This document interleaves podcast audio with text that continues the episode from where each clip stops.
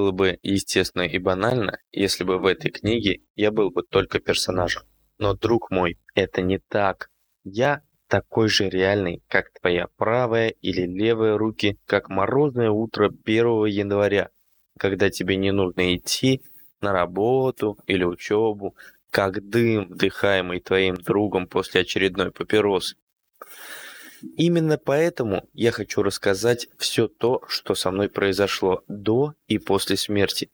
Насколько мне позволит моя память, конечно же. Ты, конечно, спросишь, но как что-то может происходить после смерти, если люди, покинувшие нас, пропадают в раю, либо в аду, ну или просто становятся прахом в урне? Все верно, но такая смерть только для простых людей, но никак не для меня. Поэтому сначала я тебе расскажу, как жил, а потом как умер. Об этом и будет моя книга. Приятного чтения. Глава первая. Не ищи ничего хорошего там, где оно умерло. Часть первая. Новые друзья. Здравствуй, дорогой друг или подруга. Меня зовут Николас Ковинский.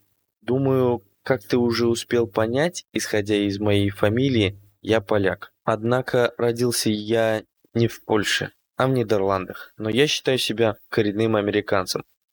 Детство у меня было невеселым, однако оно было интересным. В два года после начала войны родители перевезли меня в Штаты, подальше от войны и поближе к светлой американской мечте.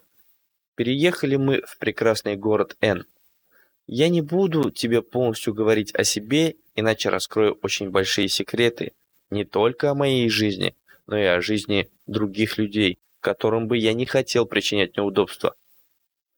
Этот прекрасный город заставлял меня влюбляться в него каждый день. Высотки, в которых происходили бизнес-встречи, протыкали серое небо, сменялись маленькими улочками, в которых творились разные грязные делишки. Этот город – город контрастов, где рядом с богачами можно было бы совершенно спокойно увидеть бомжей, просящих мелочь на горючку. Этот город – город как возможностей, так и несчастий. Самое важное в нем – это люди. Они могли позволить себе все, что угодно. Важно было, к чему могли привести их действия. Поначалу Моему отцу было достаточно трудно найти работу. Он перебивался от работы к работе. Каждый день он приходил домой в нашу скромную, а точнее нищенскую квартирку в маленькой Италии. И каждый день я помню наши с ним разговоры, как он доставал папиросу, закуривал так, что будто вся комната наполнялась едким табачным дымом и обещал мне «Сынок, ты не переживай, Скоро я найду такую работу, что у нас будет хватать денег не только на молоко и на макароны, но даже на новенький форт. В такие моменты мои глаза слезились. Не только от табачного дыма, но и от мечты, ярко выжигающей на моем жизненном пути млечную тропинку. Едва ступишь на нее, и она растворяется под твоими ногами. И ты попадешь в пропасть забвения. Все это я слушал месяцами. Каждый раз изо дня в день думая о том, как хорошо мы в скором времени заживем. И каждый день я ждал, что все наладится, но чудо пришлось ждать недолго. Прошло 15 лет после нашего переезда, и все, чего мы хотели, страстно желали, накрывалось медным тазом. Со временем я понял, что ждать чуда уже бесполезно, и что все идет как нельзя худо. Идя по кривой дорожке, мой отец стал выпивать со своими дружками с работы. Не от праздного настроения, а от грусти, что ничего в жизни правильным образом не выходит. С каждым днем из веселого мужчины средних лет с приятной внешностью, средним телосложением и пепельными волосами он превращался в существо с большим пивным животом, в грязных, потрепанных вещах и грубым нравом. Нет, вы не подумайте, моя мама не оставляла отца на произвол судьбы. Эта прекрасная женщина с каштанными волосами, стройной фигурой и очень красивым лицом каждый день напоминала моему отцу, что мы приехали в эту страну, чтобы жить, а не выживать. Что у них растет маленький сын, и ему тоже нужно во что-то одеваться и что-то есть. Однако вместе с характером моего отца поменялось и его отношение к миру, в том числе и к моей матери. После каждого упрека он отоварил ее так, что она после этого два дня не могла спокойно ходить. Мама меня уверяла и успокаивала. «Сынок, ты не переживай. На следующей неделе мы сможем купить тебе новые ботинки, и ты будешь не хуже твоих дворовых дружков-итальяшек». Мама не то чтобы хорошо относилась к итальянцам, но уж точно не любила их.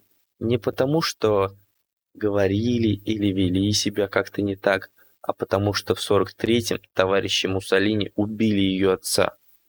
Я, конечно, не понимал, что они нам такого сделали, но при этом у меня складывалось скептическое отношение к ним. И как ты уже понял, денег становилось все меньше и меньше, а проблем все больше и больше. После того, как начались проблемы с алкоголем, мой отец пристрастился к азартным играм. Он уносил все вещи, которые только мог после каждого проигрыша. Он напивался по самые уши, когда засыпал прямо в баре, где он играл. Это было так горько и гадко. Смотреть, как твой родной отец теряет человеческий образ и превращается в дикое, пьяное существо, не узнающее ни тебя, ни твою собственную мать, его жену. И вот, в очередной раз, когда он проиграл и напился, и сидел на кресле в нашей квартирке, раздался звонок в дверь. За ней стояло двое дуболомов с битами. Эти мужчины хорошо были одеты и выглядели спортивно. Только я открыл дверь, как меня откинуло обратно. Ко мне подошел отец, и они буквально закинули моего отца за порог.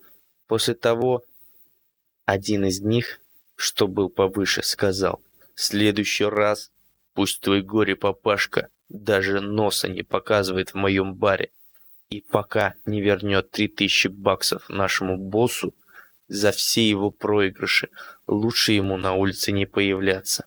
Босс дает ему еще одну неделю на погашение долга, иначе будет хуже. После этих слов они ушли. Отец выпил еще одну бутылку пива, а я остался в таком шоке, что весь оставшийся день не мог ничего делать.